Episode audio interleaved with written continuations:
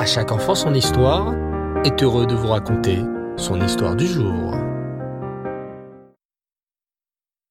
Bonsoir les enfants, vous avez passé une bonne journée? Baruch Hashem, content de vous retrouver pour vous raconter l'histoire de ce soir. Écoutez attentivement. Abba Tachana était un homme très bon. Il aimait Hachem et faisait les mitzvot avec joie. Toute la semaine, il partait travailler hors de la ville et tous les vendredis, il rentrait chez lui. Il ramenait alors une grosse malle contenant de beaux habits et de délicieux mets pour sa femme et ses enfants.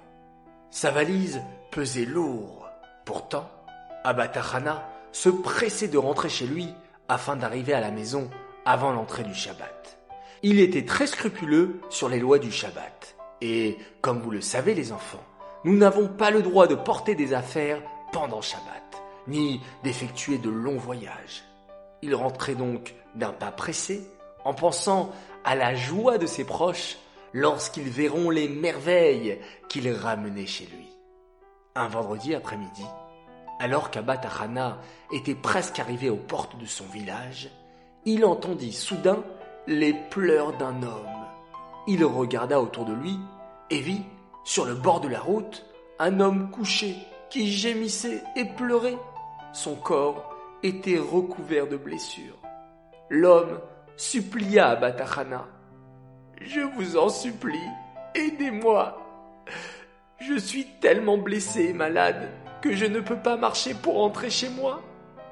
Si vous me laissez partez, je vais finir par mourir de faim. Soyez bon avec moi et ramenez-moi chez moi, s'il vous plaît. Abatachana était très pressé. Vous vous en souvenez, les enfants? Oui, il devait rentrer chez lui avant Shabbat. Il pensa. Je n'ai pas la force de porter l'homme et ma grosse valise en même temps. Si je laisse ma malle ici et je ramène l'homme chez lui, des voleurs risquent de me prendre ma malle, et même si elle est encore là lorsque je reviens, est-ce que je vais avoir le temps de la ramener à la maison avant Shabbat Et puis, comment ma famille va-t-elle vivre si je ne leur ramène pas à manger pour les jours à venir? D'un autre côté, si je ramène d'abord ma malle à la maison et je reviens, l'homme risque de mourir entre-temps. Rasve shalom. Le dilemme d'Abba ne dura même pas une seconde. Vous savez ce qu'il décida? Oui, bien sûr. Il posa sa malle dans un coin et prit l'homme sur ses épaules. Il avança lentement vers la ville en faisant attention à ne pas lui faire de mal. Il l'amena jusqu'à chez lui, l'allongea dans un lit et lui donna un bon bol de lait chaud pour qu'il se repose et reprenne des forces. Et c'est seulement après s'être assuré que l'homme allait mieux que Abatachana reprit la route pour récupérer sa malle. Il courut aussi vite qu'il le put, et, Baruch Hashem, sa malle était encore là. Avec joie, il la récupéra et se dépêcha de rentrer chez lui. Mais Abatachana avait perdu beaucoup de temps à s'occuper de l'homme, et le soleil commençait déjà à se coucher, signe que Shabbat était sur le point de rentrer. Lorsqu'il franchit les portes de la ville, Abatachana vit avec tristesse que tous les juifs du village étaient déjà sur la route de la synagogue en habit de Shabbat et leur sidour sous les bras. Quelle honte pour lui Il était encore avec ses habits sales du voyage et sa grosse malle sur l'épaule. Peut-être était-il en train de transgresser le Shabbat Les juifs qui le croisaient étaient très étonnés. Est-ce bien Batachana qui fait tellement attention au respect des mitzvot et du Shabbat?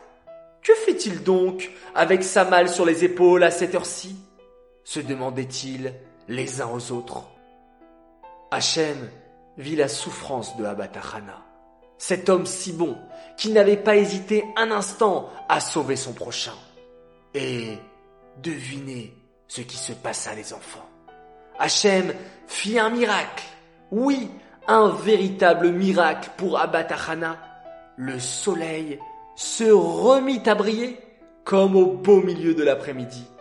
Et puisqu'il faisait encore plein jour sur la ville, c'est que Shabbat n'était pas encore rentré.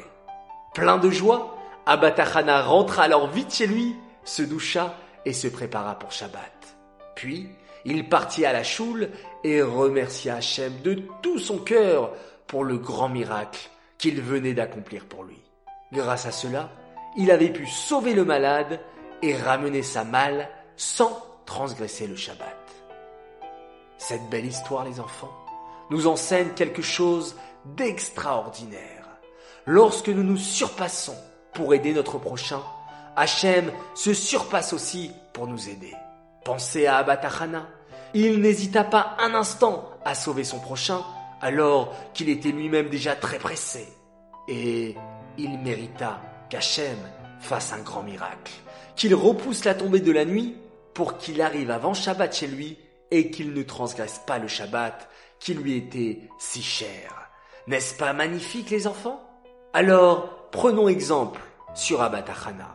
Lorsque nous croisons une personne qui a besoin d'aide, ne restons pas indifférents et tendons-lui la main pour l'aider. C'est sûr alors qu'Hachem nous aidera aussi dans tout ce que nous avons besoin.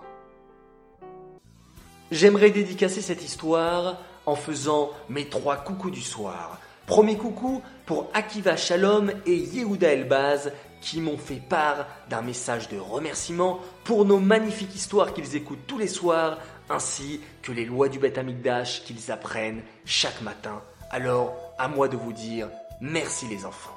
Mon deuxième coucou pour une famille fantastique, pour trois enfants exceptionnels. Tania, Dovber et Hana Adassa Azan qui m'ont fait parvenir une belle photo. Les enfants, j'ai beaucoup apprécié. Et enfin, mon troisième coucou pour féliciter une fille qui s'appelle Naomi Rabat parce qu'elle fait une défila exceptionnelle tous les jours avec ferveur. Tes parents sont très fiers de toi, tes grands frères aussi, et je vais les nommer Hillel, Noam et Yochai. Et puis, j'aimerais souhaiter un spécial grand Mazaltov pour une fille qui fête ses trois ans ce soir. Elle s'appelle Abby Kelifi. Elle nous écoute en ce moment même avec son papa, sa maman, son petit frère Jonathan, sa grande sœur Perla, son papy et sa mamie. Voilà, Mazaltov, Mazaltov, beaucoup de joie et de bonheur pour toi et toute ta famille. Voilà les enfants, j'espère que cette histoire sur notre héros Abatachana vous a plu. Peut-être que le soleil brille encore pour vous. Alors profitez de ces derniers rayons. Je vous souhaite une bonne soirée, une bonne nuit.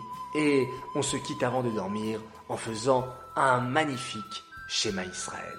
Laila Tov et à demain matin, Bezrat Hashem.